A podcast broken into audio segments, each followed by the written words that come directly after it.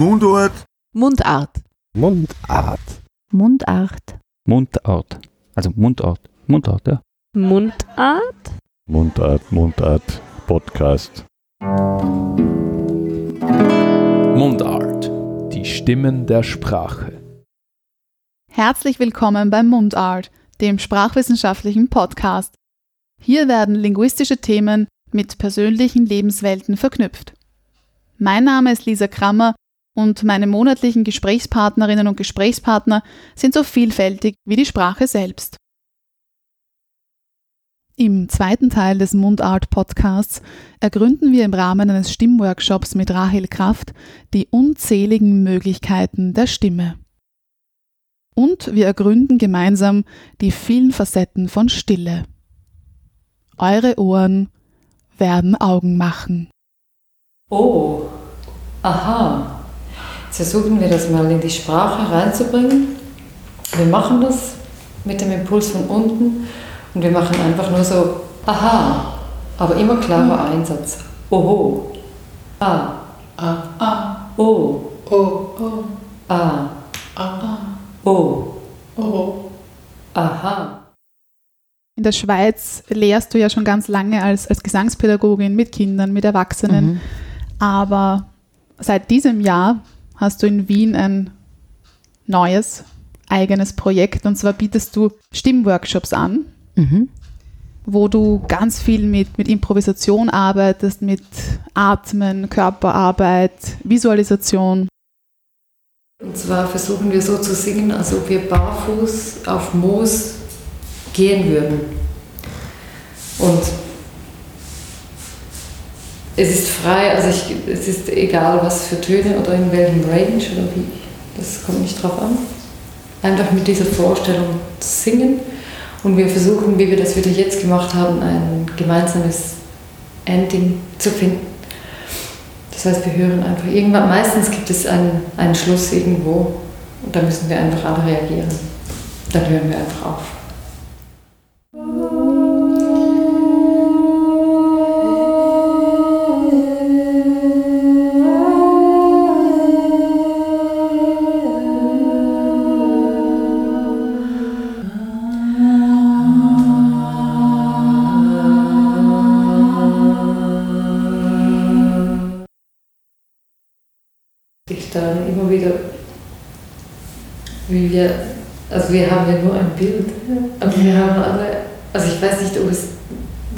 Uns einfach anpassen, aber wir haben trotzdem alle eine ähnliche Soundvorstellung.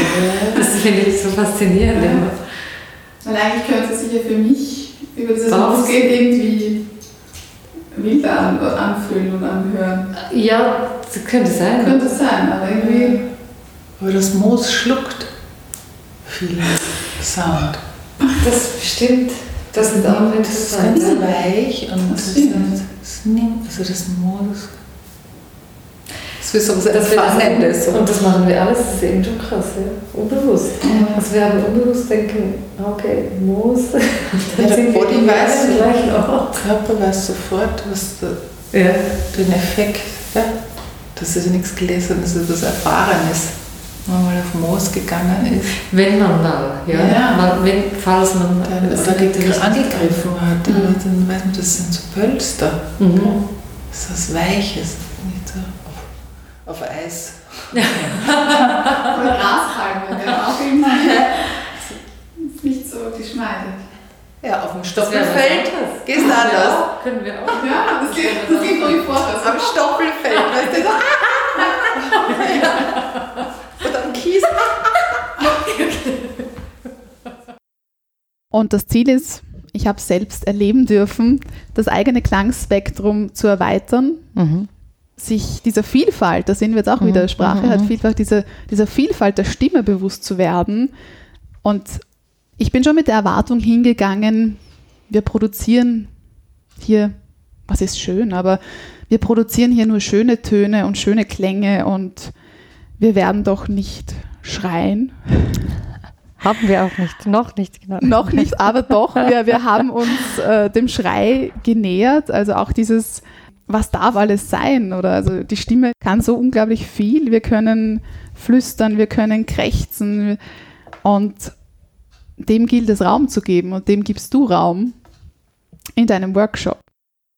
Aber wir könnten ja noch, also ich meine, wir müssen jetzt ja nicht schreien. Das muss nicht immer sein. Aber wir könnten ähm, noch ein bisschen mit Dynamik, also mit Sound und Dynamik und Lautstärke, also laut, leise und vielleicht zusammen ein bisschen mal das Gefühl haben, was bedeutet das, wenn wir alle laut sind oder wie fühlt sich das an? Jetzt nicht so, dass es irgendwie weh tut. Ähm, wir können ja einfach versuchen, hin und her zu wechseln, dass wir versuchen, ein bisschen so 20 Sekunden laut zu sein und dann machen wir wieder was Leises und dann werden wir wieder lauter. Oder auf dem gleichen Ton oder auf dem anderen. Aber eher auf, wahrscheinlich eher auf A, weil wir so lauter sind. Wir können auch sagen, wir machen A und U. Und im Leise gehen wir ins, ans U. Das führt uns immer ins Leise. Und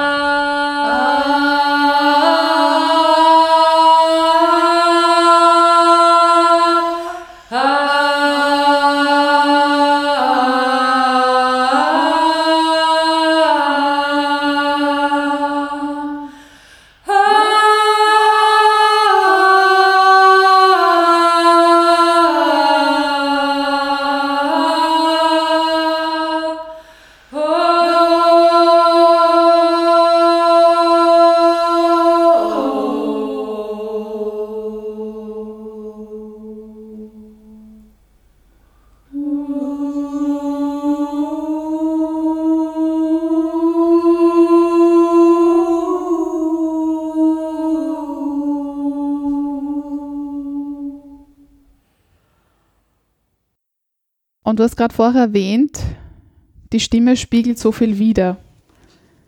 Die Stimme sind wir, wir selbst, aber die Stimme sind auch nicht wir. Mhm. Also wir Das können, wirklich. wir können irgendwie, wir können so viel damit machen. Warum ist das so? Warum hört man, wenn ich gut drauf bin, warum da überschlägt sich die Stimme fast, wenn, wenn man Mhm, mhm. und dann, wenn ich traurig bin, auch wenn ich es nicht will, bekommt der andere, die andere mit. Warum ist das so? Also ich meine, Oder kannst, kannst du das besser faken? Kannst du besser täuschen? täuschen. das, ja, ich dich so- glaube, da bin ich nicht die Beste, weil ich bin ja keine Schauspielerin. Ich glaube, dass die Schauspieler, die sind da natürlich Profis, oder? Die üben das. Und ich bin, das ist nicht meine Stärke. Also ich bin, ähm, das hat mich auch noch nie so interessiert, den Fake. Also Es geht eher um das Authentische zu leben. Ja, ich weiß, das weiß ich dann auch wieder nicht, was das jetzt ist, aber ich meine, mehr. Ähm, wir sind natürlich in unserer, also ich muss ein bisschen ausholen, genau. Also einerseits deine Frage kann ich nicht wirklich beantworten, weil, aber es gibt interessante Studien. Also es, ich habe das gerade vor drei oder vier Wochen war das in einem Psychologie-Magazin eben wegen, wegen dieser Wahrnehmung, dass wir eigentlich, also sobald ich mit dir eine Videokonferenz mache, meine ich eigentlich, ich sei dir näher und ich könne dich besser lesen, aber das stimmt nicht. Also wenn ich mit dir eigentlich telefoniere und nur deine Stimme höre, dann bin ich näher, aber also dann weiß ich besser über dich Bescheid. Und ich, das ist nicht meine Studie, darum ich müsste das jetzt auch besser nachforschen, wo die gemacht wurde. Aber ich fand das nur wieder so interessant, um zu merken, aha, das ist auch wahnsinnig schade, dass es verloren geht in unserer Gesellschaft, oder? Also wir, wir, ich mache nur noch Wir eine ja. Textmessage, aber ich würde, telefonieren ist mühsam. Wer Aber eigentlich- möchte noch genau, telefonieren? aber ich würde eigentlich lieber rasch, Obwohl diese Voice-Nachrichten, diese kurzen gesprochenen, das ist wunderschön, genau, das Obwohl- kommt jetzt wieder. obwohl da genau. entsteht auch kein Gespräch. Nicht wirklich. Nein, da kann ich natürlich auch eher faken.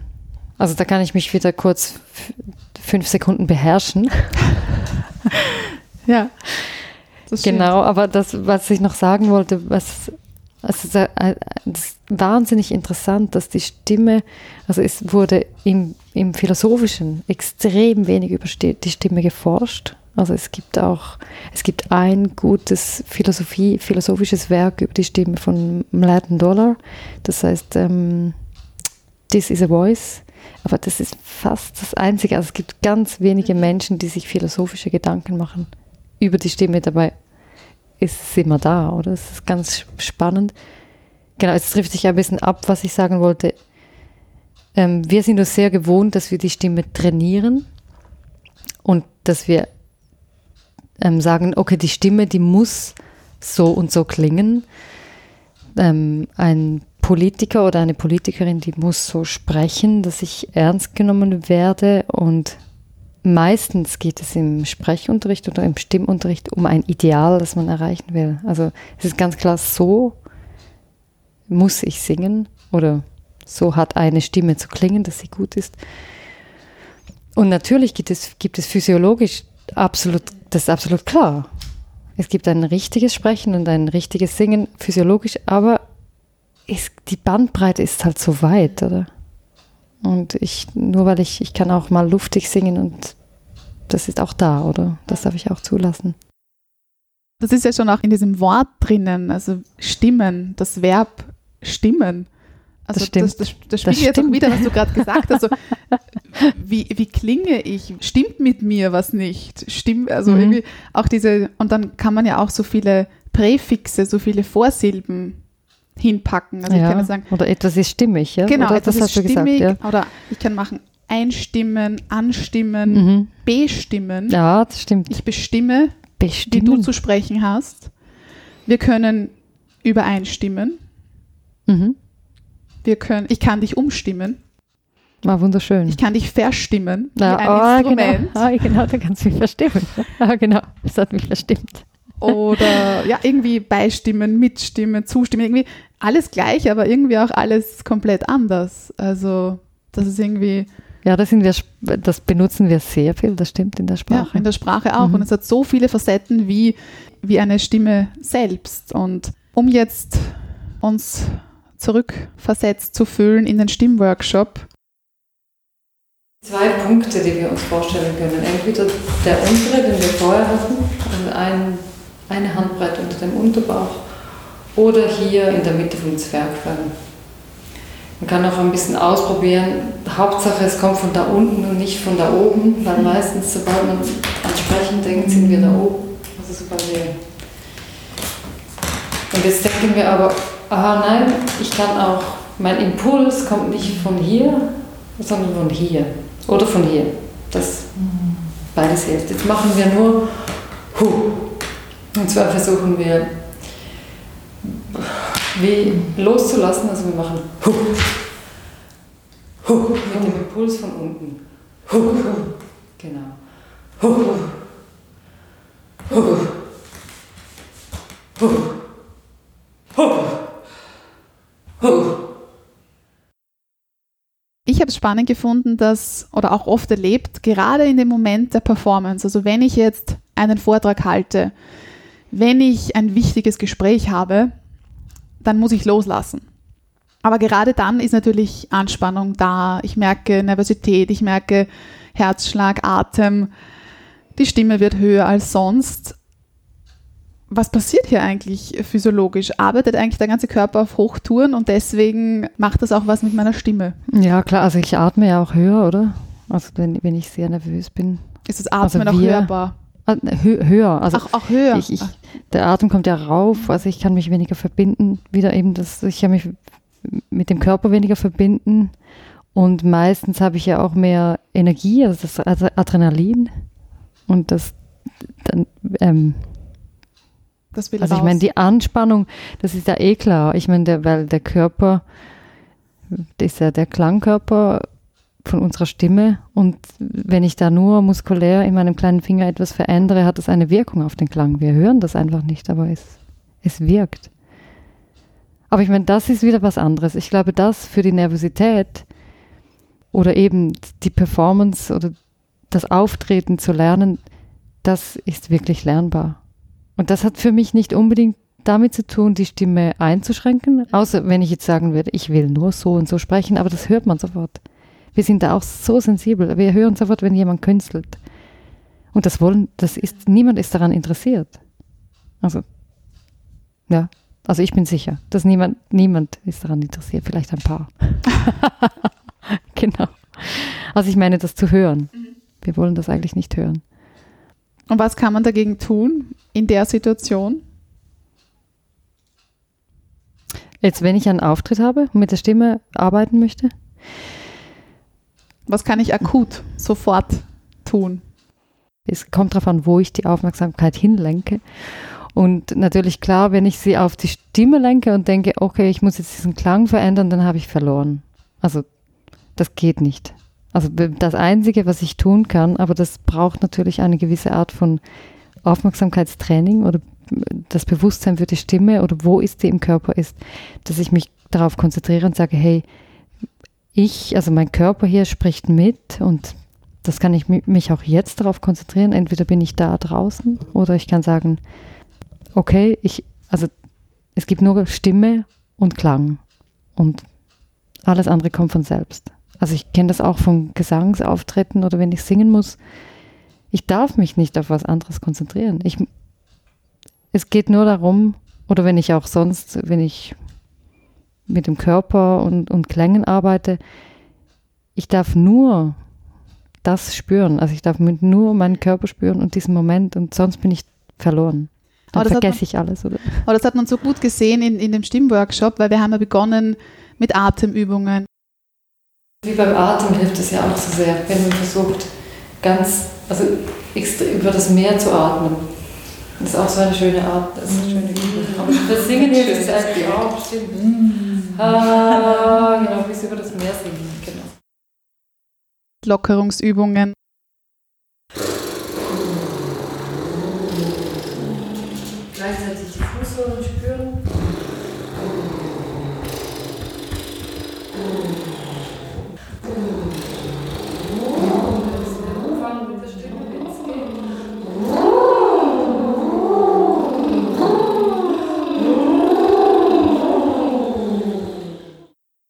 Dann haben wir gesummt, also auch das Summen mhm. ist ja was ganz Wohltuendes für die Stimme. Ja, genau. Also das kann man eh immer machen als Vorbereitung, Summen. Von der Idee her geht der Ton geht einfach nur auf den Atem. Mhm. Also das heißt, ich muss im Moment gerade, du musst jetzt keine Oper singen, also das machen wir vielleicht noch in, in einer Viertelstunde dann, aber es geht nur darum zu lernen, aha, also ich atme aus, das können wir vielleicht auch gerade zusammen machen, ich atme ein wieder aus.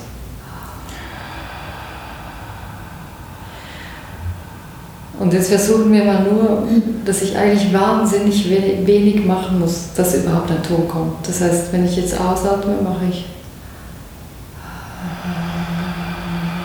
Also gar nicht so singend denken oder so, nur herauszufinden, was muss ich eigentlich machen. Das heißt, das Stimmband, das schließt sich jetzt, normalerweise ist es offen. Und jetzt schließe ich es mal gar nicht denken, der muss laut sein, mhm. sondern nur, wo ist dieser Punkt, wo ich jetzt schließe. Und das möglichst mal in der Tiefe zu machen, wo du normalerweise auch nicht singst. Mhm. Das heißt, du machst nur. Das muss nicht lang sein. Mhm. Das kann unterbrechen, dann atmest du wieder ein. Und du denkst, ich, ich atme nur ein und aus. Mhm.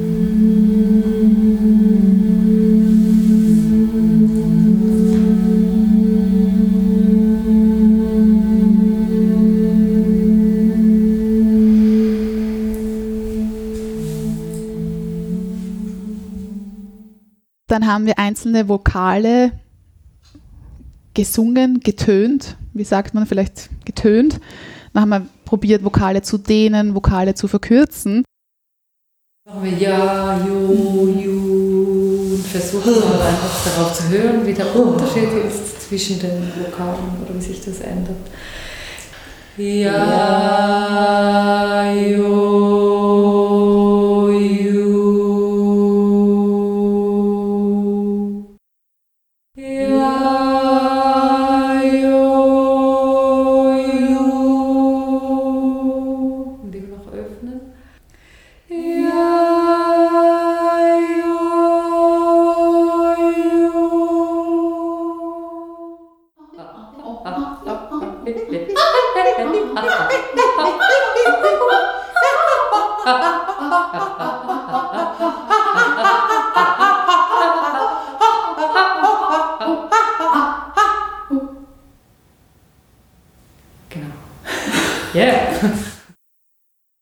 Tonhöhe zu verändern.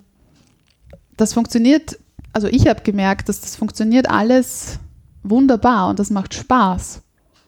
Wenn es aber dann zum Sprechen kommt, das finde ich so spannend. Also ich habe, ich finde im Singen oder im Tönen, Mhm. dann ist so eine Freiheit und so ein Fließen drinnen. Und das dann alles anzuwenden beim Sprechen, Was passiert dann was bei dir? passiert da? Also ich frage mich, wo sitzt das Sprachzentrum, Sprache denken und wo ist diese, diese Musikebene? Ich weiß nicht.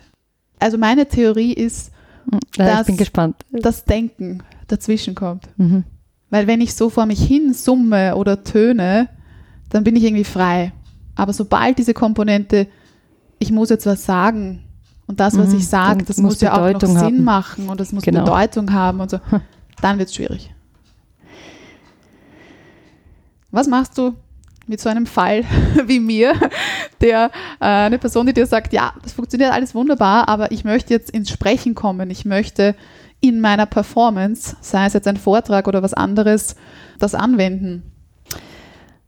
Also konkret hilft es, glaube ich, nur, wenn ich das Wort für Wort mal übe. Also wenn es wirklich so ganz konkret der Wunsch da ist. Wenn ich, weil ich glaube, man muss wie diese Verbindung vergrößern oder diesen Kanal, oder? Dass, dass das fließender wird. Und das Einzige ist, glaube ich, so quasi wie in der Musik, dass ich sage, okay, ich übe jetzt diesen Ton und, und wie, wie, wie möchte ich, dass dieser Ton klingt, kann ich das auch mit einem Wort sagen und sage, okay, paradox, paradox, paradox und üben, bis ich, bis ich mich wohlfühle. Und ich glaube, das ist auch wieder, je mehr ich das mache, desto einfacher wird es. Und das ist ja immer so. Ja. Aber ich finde, das, das müsste man noch prüfen.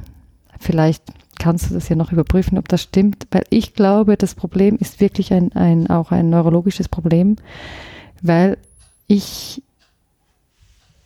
muss ja auch eine Art denken, um Musik zu machen. Also ich kann, das ist auch wieder schwierig, das müsste man jetzt wirklich, das, das wir könnten da ja noch zum Neurologen oder zur Neurologin gehen. Da Weil- andere Gehirnareale irgendwie. Also es fühlt sich auf alle anders an- Fälle, also ich an, ja. bitte überprüfen, ob das stimmt, aber ich glaube, das Zentrum ist an einem anderen Ort und auf der, auf der anderen Seite auch im Hirn. Und wenn ich jetzt singe, dann, ähm, ich, das ist so schwierig zu sagen, dann muss ich wie eine andere Art, es fühlt sich so anders an und dann muss ich wie ähm, in ein anderes Zimmer gehen. Also man muss wie, wirklich, es ist wie so ein Switch-Knopf. Und, ich, und darum glaube ich, wenn man den, diesen Switch-Knopf ähm, trainiert, Ja, aber wenn ich zu dir jetzt sagen würde, sing, das, dann muss ich auch wieder in ein anderes ja. Zimmer. Und das braucht ein, auch einen Moment, genau. Ja. Da, ich kann ja nicht auf Knopfdruck, es kann, kann ich schon, aber es braucht einen Moment. Also wir hatten das, finde ich noch so, so schön zum Erzählen. Ich, ähm, es gab ein Projekt das, äh, in einer Ausstellung in, in London, das war, die hieß This is a Voice, also das, das ist eine Stimme und das waren nur Arbeiten mit Bezug auf die Stimme. Und ähm, jemand war da eingeladen, also der David Toop, das ist auch ein Klangkünstler und Schriftsteller, war da eingeladen, etwas zu machen und er hat dann sechs Improvisatorien, Stimmimprovisatorinnen innen eingeladen und ich war da, da dabei und da war es auch, also seine Idee war genau das, dass wir zwischen dem Singen und dem Sprechen switchen. Und diese Erfahrung, die war wahnsinnig spannend, weil obwohl das alles, das waren Top-Stimmimprovisatorinnen und wir hatten alle, wenn wir mal im Sprechen waren, dann kamen wir nicht mehr zurück. Dann da haben wir auf einmal 15 Minuten gesprochen. Und ich, genau, das ist, spannend. das ist spannend. Ja. Komm, wir setzen uns wieder mal. Wir gehen von A nach U, A, O, U. Und das A versuchen wir aber möglichst hier vorne zu machen. Also das heißt, das A rutscht manchmal ein bisschen nach hinten. A, A, weißt du, übertreiben. A, Org. A. Also ist A möglichst hier, wir machen noch kurz eine, diese Übung mit den Oberlippen äh, Klimmzügen. Genau, das ist auch eine ganz lustige Übung. Da kann man auch machen, wenn man schlechte Laune hat am Morgen. oder, oder wenn man, wenn einem der Chef nervt oder so. Die Lefts hochziehen. Jetzt noch eine andere Ebene dazu. Stimmtraining oder Stimm- und Sprechtraining ist ja schon auch ein Unterschied. Also im Sprech, Sprechtraining ist ja auch Sprechtechnik und da Mhm, geht es dann wirklich ja. um die Artikulation. Mhm. Und wenn wir jetzt bei Sprechtechnik sind, dann wird ja immer vom Hochdeutschen, von der Standardsprache ausgegangen. Es gibt ja Aussprachewörterbücher, also kodifiziert, glaube ich, wurde es erstmals ähm, die Aussprache der deutschen Sprache von Theodor Siebs Genau. mit seiner deutschen Bühnenaussprache 1898. Mhm. Es gibt das Duden-Aussprachewörterbuch, es gibt das große Wörterbuch der deutschen Aussprache. Standarddeutsch, Hochdeutsch. Hast du schon mal Stimm- oder Sprechtraining im Dialekt gemacht, gelehrt, probiert? Ähm, Hm, Nein. Summen ist gut. Nein, nein. Naja, genau, das hilft zum Überlegen auch. Mm, Ja, also ich muss sagen, jein, weil in, wenn ich selber lehre, dann ist es meistens, also es gibt auch Fälle, da geht es mehr um das Sprechen, aber meistens geht es schon um das Singen. Und dann beim Singen müssen wir ja eh alle Vokale in die Länge ziehen. Also da, das ist ja sowieso total, das hat eigentlich nichts mehr mit ko korrekter Aussprache Ja, zu ja. tun, in jeder Sprache. Aber es ist ja doch so, dass im Dialekt irgendwie, da wird mehr verschluckt, da wird etwas weiter hinten ausgesprochen, als, als sonst zum Beispiel ein, ein Vokal weiter vorne ausgesprochen wird. Also da tut sich ja natürlich sehr viel. Also es macht einen Unterschied, wenn wir jetzt tönen heiß oder, also auch jetzt im Singen oder so, heiß, Hors, Haas. Also Haas geht viel besser, weil es Vokal A als heiß. Also an sich würde man meinen, ähm, im Dialekt meinen viele, der Dialekt ist klangvoller. Viele Vokale kann man gut dehnen und ziehen, die Wörter jetzt. Also jetzt sind wir Mhm, wirklich mhm. bei den Wörtern, Mhm, mhm. dass ich das ja eigentlich gut eignen würde. Das äh, absolut. Also zum Beispiel das Schweizerdeutsche ist natürlich viel einfacher zum Singen wegen, wegen den Vokalen, weil die schon einfach lang gezogen sind. Aber jetzt, ich kann, glaube die Frage jetzt noch ein bisschen besser beantworten. Natürlich, dass das dann klingt und dass der Klang nach vorne kommt, das ist egal. Okay, ob also ich das macht keinen Englisch spreche oder Hochdeutsch. Also wenn man es einmal drauf hat, dann sollte man es in jeder Sprache, in jeder Varietät der Das- Sprache. Das weiß ich nicht, aber ich glaube, ich meine mehr so, die Arbeit ist dieselbe. Das ist das, ähm, ob ich jetzt ein Lied auf Schweizerdeutsch singen möchte oder auf Englisch oder auf Hochdeutsch, ich muss immer darauf achten oder dass ich diesen Klang nach vorne projizieren muss und, und so weiter und so fort. Aber wie das dann Und- wirkt auf mich, auf andere, das ist wieder ein anderes Thema. Genau, Genau. genau. Aber die, die Klangerzeugung oder Ist diese, die, die sollte best- dieselbe sein. Das ist ja wie im klassischen Gesang oder im Jazzgesang. Wir haben alles dasselbe Instrument. Oder ob ich ein Mann oder eine Frau, eine Frau bin. Das kommt nicht drauf an. Kommen wir zu einem anderen Projekt, zu einem großen, schweren Projekt. Ein Kilogramm, Es ist so schwer, genau, dass ich es nicht einmal mitnehmen konnte. 500 Seiten, fast 500 Seiten, 482. Ich habe es 482, aus, auswendig gelernt. zweisprachig, auf Deutsch und Englisch. Also es ist zweisprachig, also nicht eins zu eins übersetzt, aber manche, ist es korrekt, manche Stellen, Textstellen sind auf Der Deutsch, manche Fließtext- sind auf Englisch. Es, der Fließtext ist übersetzt. Okay. Aller Fließ- Fließtext und die anderen, also die Anweisungen, aber das sagst du jetzt gerade, die sind auf Die Englisch. sind auf Englisch. Wovon sprechen wir? Wir sprechen, ich nenne es jetzt einmal ein Buch.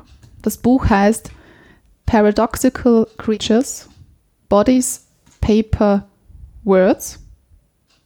Und in diesem Buch hast du dich auseinandergesetzt mit Papier, also mit dem Material Papier, aber durchaus auch Papier als, als Medium, mhm. Papier kann man angreifen, aber Papier erzeugt auch Geräusche. Papier lässt Klang entstehen.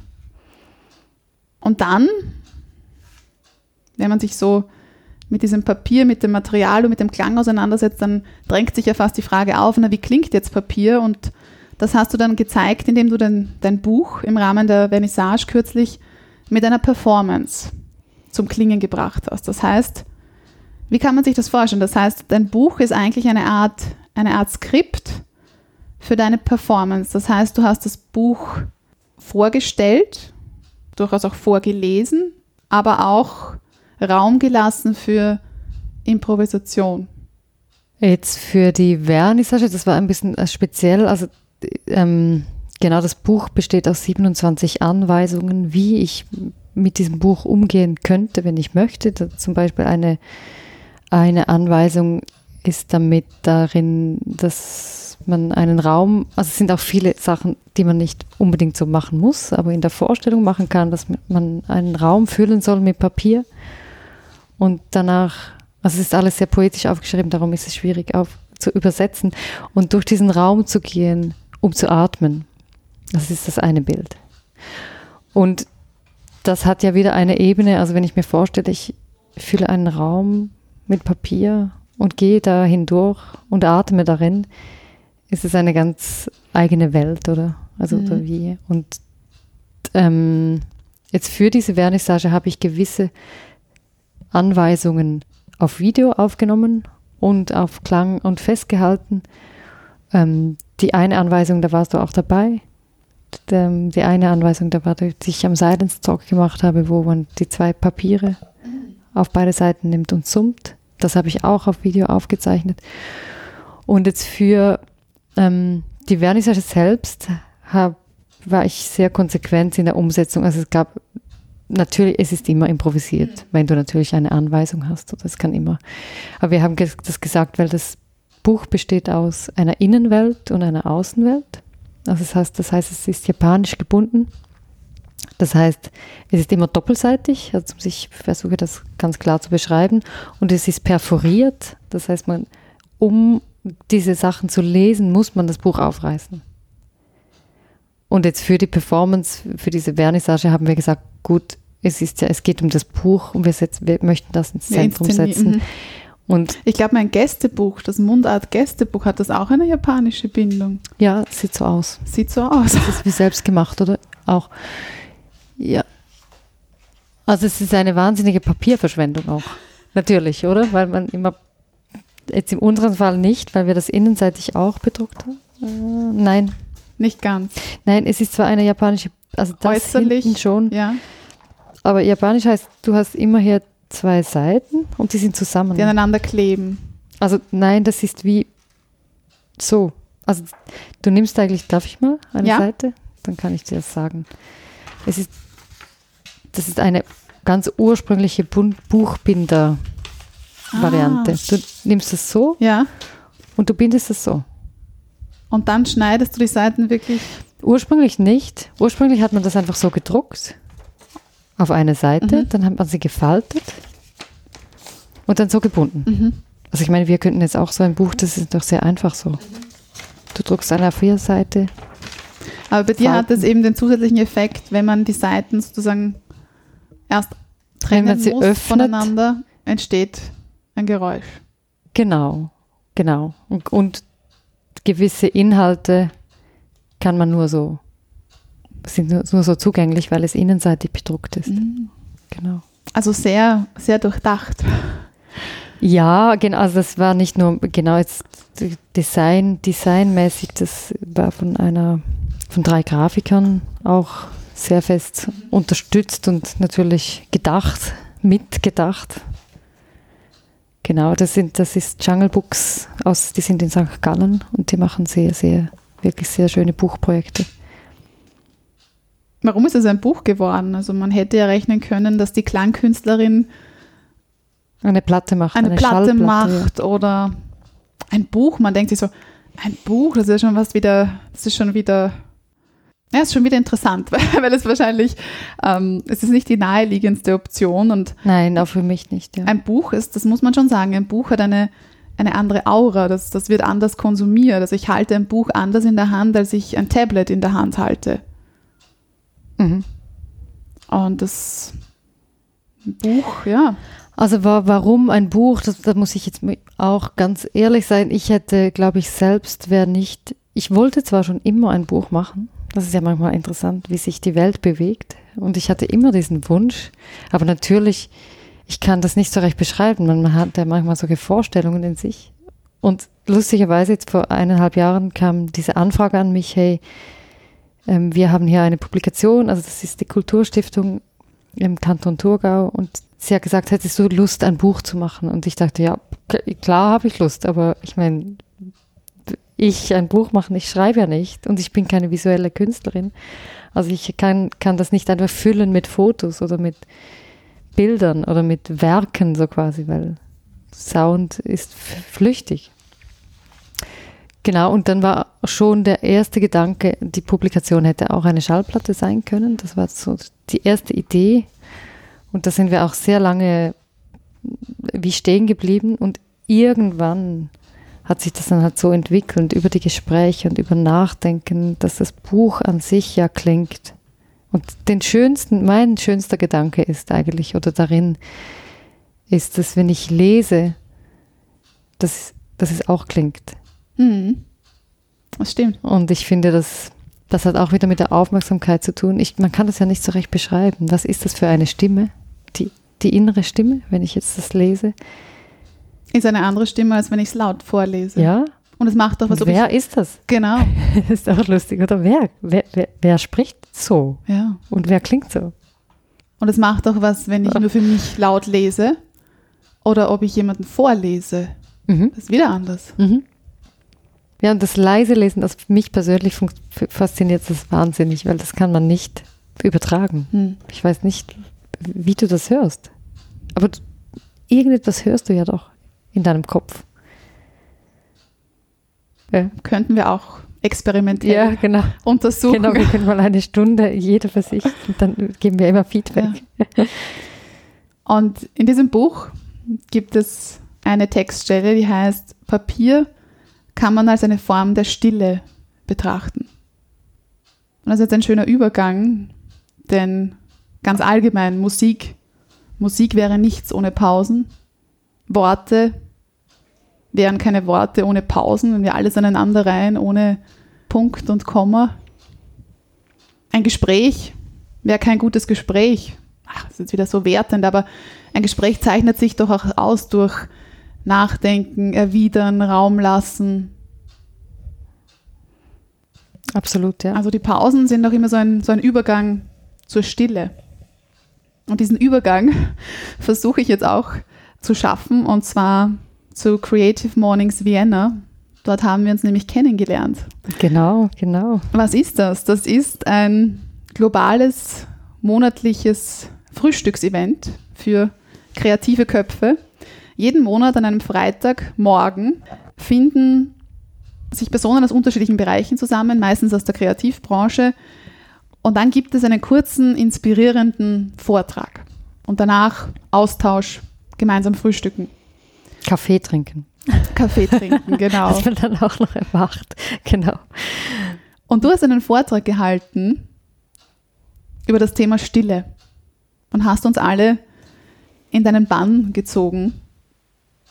Du hast den Vortrag auf Englisch gehalten, also über Silence, Stille, Silence, Silenzio, Französisch, ich hatte nie Französisch, Silence, oder? Silence. Das ist alles dasselbe Wort. Genau, Silence. Oder Niederländisch Stilte.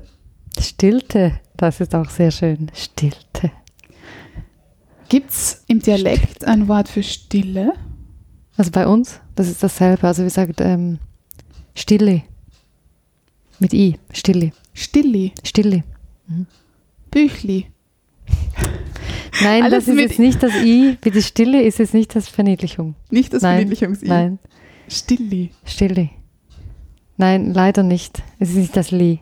Weil in, in meinem Dialekt, also da gibt es da gibt's eher für das Adjektiv Stüs, sei stü, Stü. Ja. sei stü. Aber für die Stille Kann ich nicht irgendwie dialektal irgendwie aussprechen. Also dann e- eben, also Stau wäre dann auf das Luzerner, das wäre Stau oder Staui, aber wir sagen, das I gehört dazu als Nicht-Verniedlichung, Stille oder Staui. Von der Wortherkunft, von der Etymologie kommt das Wort Stille vom althochdeutschen Stilli Stille, ah echt? und das kommt eigentlich von Stellen, also eigentlich bedeutet es so frei übersetzt stehend, unbeweglich. Ja. Also das ist anscheinend so die, die Grundherkunft. Aber das braucht es ja auch, oder? Darum ist es so schwierig. genau. Ich finde es auch spannend von diesen verschiedenen Sprachen, Stille, Silent, Silenzio, wie du sagst, irgendwie alles ähnlich, aber irgendwie auch anders. Was spricht dich jetzt vom Klang gerade am meisten an? Welche Sprache? Also ich kann das Niederländische, es ist still, Stilte. Stilte, finde ich, Stilte. aber, nur weil es mir so fremd ist wahrscheinlich. Eigentlich Aber Silenzio finde ich auch wahnsinnig schön, weil es noch das O drin hat. Silenzio. Stilte. Das ist eigentlich sehr nah alles. Stille. Stille. Was ist jetzt diese Stille? Das ist so ein großes Wort. Und du hast es in dem Vortrag so schön gezeigt, dass du uns nicht die Definition geliefert hast, sondern eher an Beispielen oder vor allem an Fragen Mhm. es versucht hast zu offenbaren. Ja, also vielleicht muss ich danach dazu sagen, dass ich jetzt von, von meiner Praxis her oder von meiner Arbeit her ähm, die Fragestellung war, dass es eine Übung des Hörens ist oder dass Stille eine Übung des Zuhörens ist. Und ich habe es wie von dieser Seite betrachtet, weil Stille wird natürlich oft so mit der, vielleicht so aus dem Meditativen oder so, da, aber das hängt ja alles zusammen. Ja. Genau, aber wird oft von dieser Seite betrachtet. Jetzt weiß ich nicht, was war deine Frage? Jetzt habe ich mich gerade verloren. Ich kann Wie- mich nur erinnern an, an, an so Fragen wie Mhm. Lärm Was und Stille, ja, ja. laut sein und Stille. Mhm. Muss man leise sein, um Stille zu erfahren? Ja, äh, genau. Also was genau, was, was ich wichtig finde, oder es wird halt oft, wird Stille gleichgesetzt mit auch mit akustischer Stille. Und die Frage finde ich schon wichtig, sich da zu fragen, weil ist das wirklich, muss es, also ich behaupte, ich kann Stille erfahren, wenn ich auch einen Presslufthammer neben mir habe. Also ich kann das haben. Das hat eigentlich nichts mit dem zu tun. Und es geht natürlich da auch wieder um die Wertung, dass wir sehr oft und sehr stark und sehr negativ werten über Geräusche, Störgeräusche und, und mein Zugang ist mehr, wenn ich lerne, das anders zu hören oder wenn ich lerne, ähm, die Facetten in einem Klang zu hören. Ähm, und das hat wieder natürlich mit der Aufmerksamkeitsführung zu tun, dann erfahre ich sowieso eine Art von Stille. Also ich kann ja in, in, in einer Stadt wie Tokio sein, da ist es immer laut. Aber ich kann ja, wenn ich zuhöre und differenziert höre, eben still werden. Und ich glaube, das wäre eine einfache Übung für eigentlich alle Menschen. Also, aber das hat schon John Cage gesagt, ich bin ja nicht die Erste. Mit seinem bekannten. Musikstück, Genau. vier Oder, Minuten, Ja, oder auch- 33 Sekunden, ja. in dem nicht gespielt wird. Und wir halten, also was ich schon auch, das finde ich jetzt mehr interessant von meiner Improvisationspraxis her, also beim Improvisieren in der Gruppe, das ist auch, das hält, hält man nicht aus. Also wir wollen dem immer ausweichen, oder? Also so, das, das ist auch so, das braucht Übung, dass man merkt, mit diesen Pausen umzugehen. Weil man sofort denkt, ich muss sofort weitermachen, weil sonst denken alle, ich, ich blablabla. Und jetzt vor allem als Gruppe auch das zu üben, dass man sagt, wir üben 30 Sekunden eine Pause zu machen. Genau, aber die Musiker, die machen, die üben das eh jeden Tag. Nicht so bewusst, weil es meistens aufgeschrieben ist, drei Takte Pause, aber Das ist ein bekanntes Gefühl irgendwie von der Stimme, dass es irgendwie unangenehm ist, dass Stimme Stimme, Stimme, Stille. Ich komme Ja, schon ein wenig genau, durcheinander. Genau, genau. Das Das ist, so sind wir jetzt. Dass Stille irgendwie, Stille umklammert, isoliert. Aber Stille kann auch wohltuend sein. Stille kann umarmen Ja, einem. absolut, ja. Dem sich einmal bewusst zu werden, dass ich vielleicht Stille so im Alltag irgendwie immer nur negativ erlebe oder negative Assoziationen dazu habe. Mhm. Und Stille kann man auf so viele Arten erfahren. Oder zum Beispiel, was ist für dich eine, eine laute Stille? Presslufthammer, du hast ja schon gesagt. Oder Ja, der Presslufthammer ist natürlich ein extremes Beispiel. Also da, da muss ich schon dann s- sehr auch, ähm, wie sagt man denn, fokussieren. sehr fokussieren. Weil ich, ich erinnere mich gerade, als ich in Paris war, hatte ich da, die Fenster waren sehr schlecht und da hatte ich wirklich jeden Tag einen Presslufthammer vor meinem Haus. Und ähm, das braucht dann schon, es ist, glaube ich, auch, aber das, dann kann ich auch natürlich auch Aufmerksamkeit entziehen, logischerweise, und einfach was anderes hören. Das geht auch. Ich kann, dann höre ich halt meinen Atem. Dann ist der Presslufthammer nicht mehr so schlimm. Mhm. So. Also Fokus. Hat auf alle Fälle mit Fokus zu tun. Und zum Beispiel ein Schneefall. Ein Schneefall kann Die laute Stille, genau. laute Stille sein, aber ein Mhm. Schneefall kann auch ganz zart und Mhm. behutsam sein. Also würdest du sagen, dass Stille an sich, sofern es die Stille an sich gibt, neutral ist? Und dass wir, Puh, dass wir eher, das weiß ich also nicht. wir bewerten nicht die Stille, sondern wir bewerten Situationen, in denen wir Stille erfahren. Das heißt, es gibt eine gute Stille, eine böse Stille, eine schwere Stille. Also sprechen wir jetzt von akustischer Stille, weil, das gibt es ja nicht. genau. Also wir sprechen jetzt von Von der gefühlten Stille. gefühlten Stille, genau. Weil Ja, weil da müssen wir auch immer genau, unterscheiden. genau du meinst akustische nicht klar. Stille im Sinne von absolute Stille, dass wirklich gar nichts mehr da ist, das, das wissen wir. Genau, dann höre ich nur, nur meinen Herzschlag, Herzschlag. und mein, doch, es gibt ja die Räume, die ganz abgedicht, die schalldichten Räume. Und das ist, das finde ich, das müsste eigentlich eh- jeder Mensch mal erfahren. Ja. Das ist uns nicht angenehm, oder? Weil genau dann höre ich plötzlich nur noch meinen Herzschlag und mein Nervensystem. Finde ich so, genau. Genau, das ist das eine, da müssen wir differenzieren. Und das andere ist, wie, wie erlebe ich Stille, wie erfahre ich Stille. Mhm, weil das ist ein Unterschied. Genau. Und da sind wir, sind wir den Bewertungen einfach, einfach ausgesetzt, weil Stille ein Konstrukt ist, oder? Ein, ein menschliches Dann, Konstrukt. genau.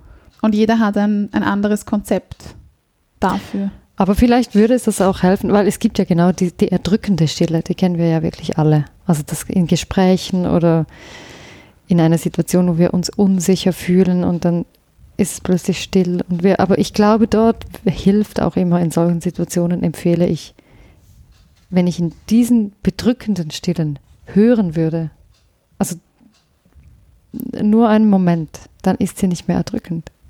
Also ich behaupte das, wenn ich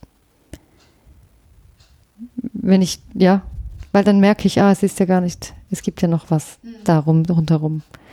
Weil Stille wird da oft auch in Verbindung gesetzt mit Leere vielleicht. Mhm. Also der Übergang von Stille, Die St- Zum Stille und Schweigen. Sprache und mhm. also es passiert dann eher, dass man doch leiser wird und ruhiger wird, Mhm. aber andererseits von der Stille ins Sprechen kommen, ist wieder schwieriger, würde ich sagen. Das ist für mich nicht unbedingt so, weil ich glaube, dann hat das Sprechen mehr Kraft. Also ich glaube, wenn wir, mindestens bei mir, wenn ich einen Moment still werde, dann kann ich wie, dann kann ich es mit mehr Ausdruck sagen. Oder dann kann ich besser, da habe ich mehr Kraft, ja. Das ist, halt das ist halt wieder persönlich. Das ist wahrscheinlich ganz anders für andere Menschen. Das hat auch was mit diesem Warten können zu tun. Mhm, Also das genau. ist dieses, dieses Spannende. Genau, also das meine ich in der Improvisationsgruppe. Warten. Das passiert und mit Vertrauen. mit Vertrauen. Ne? Es ist auch eine Vertrauensübung. Es passiert was. Ich habe da so ein schönes Zitat, Zitat oder ein, eine Erfahrung gelesen Mhm. von jemandem, der gesagt hat, eigentlich sind die schönsten Momente oder ein schöner Moment ist jetzt nicht der Kuss, sondern die drei Sekunden vor dem Kuss. Die drei Sekunden, bevor du das Prüfungsergebnis erfährst.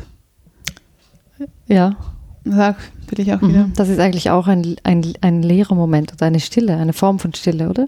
Nicht? Nicht? Also darum sagst du es, oder? Ja. Ja. Ja. Ja, ja, und wir können ja genau, also wir können Stille erleben wie in diesem Bild, das überhaupt nicht still ist, natürlich. Also das, ich, ich komme wieder zurück zum Wasserbild. Ja. Aber Wasser ist komischerweise bei ganz vielen Menschen mit Stille verbunden. Also komischerweise oder nicht komischerweise, das weiß ich nicht. Ich möchte schließen mit einem Zitat, auf das ich kürzlich gestoßen bin, das all diese Facetten widerspiegelt, also sowohl die Stille im Äußeren zu suchen und zu finden, die Stille im Inneren zu entdecken. Und zwar lautet das, im Stillen hat sich schon alles gedreht, nur hat es noch niemand bemerkt, weil es so laut ist. Möchtest du dem noch was hinzufügen? Nein, ich kann nur Danke sagen. Dankeschön für das schöne Gespräch. Das war sehr genau. Wir könnten, wir könnten noch Wir könnten stundenlang genau weiterreden. mindestens 23 Stunden mehr. Vielleicht machen wir mal ein, Genau. ein künstlerisches Projekt. danke auch für den Gedankenaustausch. Das wirkt immer wieder genau so. Das war sehr fließend. Nachgefragt. Der Mundart Word Rap.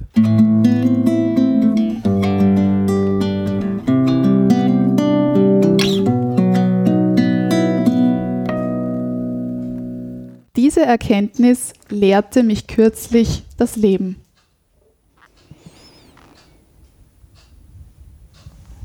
Diese Erkenntnis lehrte mich kürzlich das Leben. Ah, ja. Also das kann man, dass ich mir die Ruhe selber geben kann. Die besten Ideen entstehen, wenn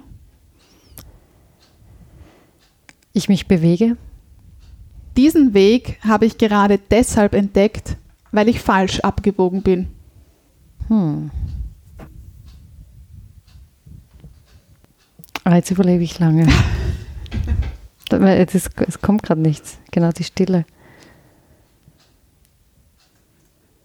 Diesen Weg. Das kann auch sein im, im Supermarkt zu einer neuen Geschmacksrichtung. Du hast die falsche Schokolade gekauft und deswegen hast du jetzt eine neue Genau, vielleicht, Lieblingsschokolade. äh, äh, vielleicht denke ich ein bisschen zu tief. Ja, Hm. Aber lustigerweise kommt mir nichts. Leer. Es ist leer. Ich komme leider keine gute Antwort. Also äh, auch keine schlechte. Gar nichts. gar nichts. Ja. Okay, Ah, dann muss, müssten wir jetzt das aushalten können. bis mir eine kommt. Ja, das ist doch gut. Ah, doch. Ah, jetzt ist es aber wieder eine etwas tieferes. Also den Weg zur Stimme hätte ich nicht gefunden, wenn ich nicht falsch abgebogen gebogen wäre. Warum? Also meine Falschabbiegung ist, meine, die, dass ich Querflöte gespielt habe. Das ist eigentlich ein, das verstehe ich immer noch nicht. Ich habe auch Querflöte Ja, ich weiß, ich gespielt, weiß, das ich weiß. verbindet uns. Ich weiß, Und aber genau. das war das falsche Instrument für dich. Also in, in dem Fall nicht, an, anscheinend ja nicht, aber ich, das ist mir trotzdem rätselhaft, ja. Warum? Kannst du das kurz? Wir sind bei den Kurzfragen. Kurz Genau, erläutern. Kurz, kurz erläutern, weil ich eine Tendenz oder eine Liebe für sehr tiefe Hm. Instrumente habe. Große, tiefe und mir ist rätselhaft ist, warum, dass ich das so lange gespielt habe. Hm. Aber anscheinend war die Musik wichtiger, genau. Eine mündliche Liebeserklärung auf Hochdeutsch oder im Dialekt? Ich liebe dich. Oder ich liebe dich. Wie sagst du's? Ich liebe dich. Ich liebe dich. Ich liebe dich. Lieb. Lieb. Lieb. Lieb. Dich. Dich. Mhm. Lieb. Weil für die bayerische Dialektlandschaft und gerade auch eben für, für Wien, Osten Österreichs, da kann man ja das nicht sagen. Da kann man nicht sagen, ich lieb die. Oder das hört man nicht. Man, man hört nicht, ich lieb die. Hat die gern. Ich hab dich gern, ich mag die. Aber das ist total spannend, dass wir da, also da sagt, man, da sagt man dann wirklich, ich liebe dich. Und das sagt dann auch der Dialektsprecher, die Dialektsprecherin, sagt das auf Hochdeutsch. Diese, Mhm. Warum auch immer. Okay, wir sind bei den Kurzsprachen, aber ich glaube, wir sagen auch tendenziell eher oder geläufiger, ich hatte gern. Aber das ist doch weniger. Das ist weniger, ja. Ja. Ja, klar. Das, ist- das sage ich zu dir. Also, das hat, hat nichts, das kann nicht zu. Genau. Absolut. Aber wenn du eben diese drei Wörter haben willst, dann Dann schon, aber dann eben, ich, ich liebe lieb dich. dich. Ich liebe dich. Abschließend darfst du Rascheln lassen wir wieder Geräusche zu. Wort Ich kommen. muss da ganz Sound, tief graben, den da unten will ich. Den da unten willst Und du. muss ich, was muss ich jetzt machen? Du Essen. musst ihn öffnen, essen musst du ihn nicht. Wir haben nämlich auch gute Kraftkekse. Kraftkekse, genau. Wirklich Kraftkekse, Apfelhafer. Und ich muss das jetzt aber lesen. Genau. Okay, also das macht jetzt ein Geräusch. Ich tu das ein bisschen weg.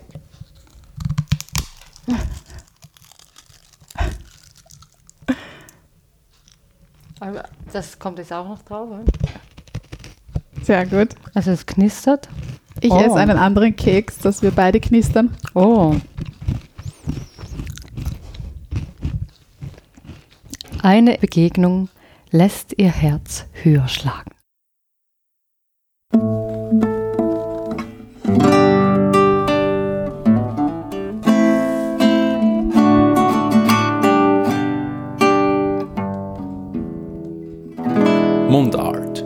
Podcast für Sprachkünstler. Und Sprachkünstlerinnen.